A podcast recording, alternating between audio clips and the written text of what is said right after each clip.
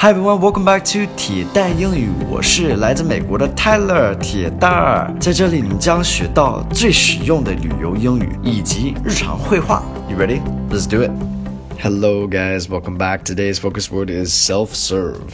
Self-serve, self just like by yourself 就是你自己的意思。Serve is to, how you say this in Chinese?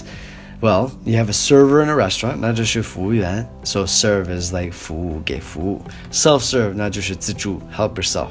Do it by yourself. So some American culture here, you've got this uh, self-serve is, is definitely more and more common in America uh, now because it can help cut back on costs of you know employees hiring people. Just like in china you can see that now there are grocery stores these supermarkets with um, sometimes very little people helping right? You can you can buy your things by yourself um, which is cool. It's good and bad i guess. But anyway let's get into today's dialogue and go from there. Is the self-checkout open? Right over there sir just let me know if you need a hand cheers but i think i've got this all right, so the first line is Is the self checkout open? So, self checkout is very similar to self serve.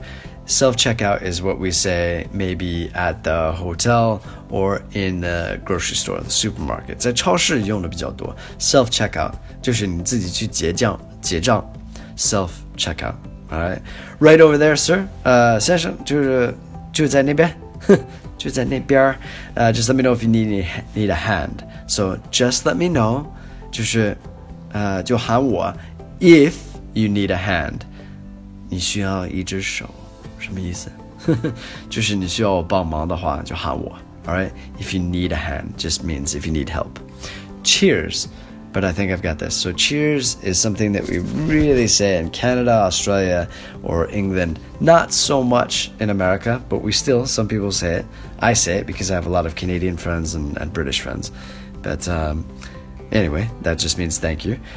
But I think I've got this. I've got this. 就是我能把握好，就我我行，我自己行。All right.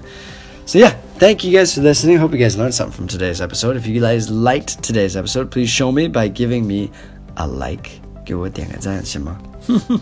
Thank you guys for listening. Thanks again for all your support. Have a great day. I'll speak to you guys soon. Bye, guys.